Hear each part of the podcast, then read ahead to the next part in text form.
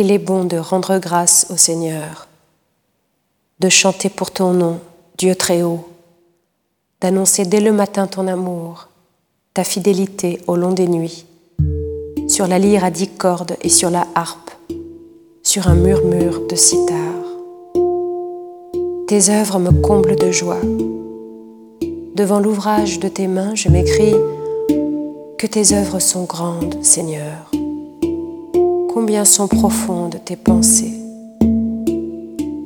L'homme borné ne le sait pas, l'insensé ne peut le comprendre.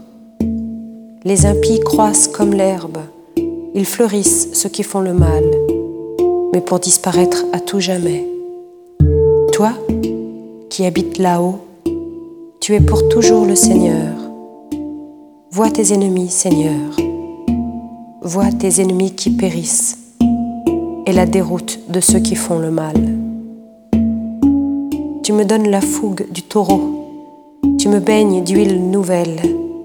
J'ai vu, j'ai repéré mes espions, j'entends ceux qui viennent m'attaquer. Le juste grandira comme un palmier il poussera comme un cèdre du Liban. Planté dans les parvis du Seigneur, il grandira dans la maison de notre Dieu. Vieillissant, il fructifie encore.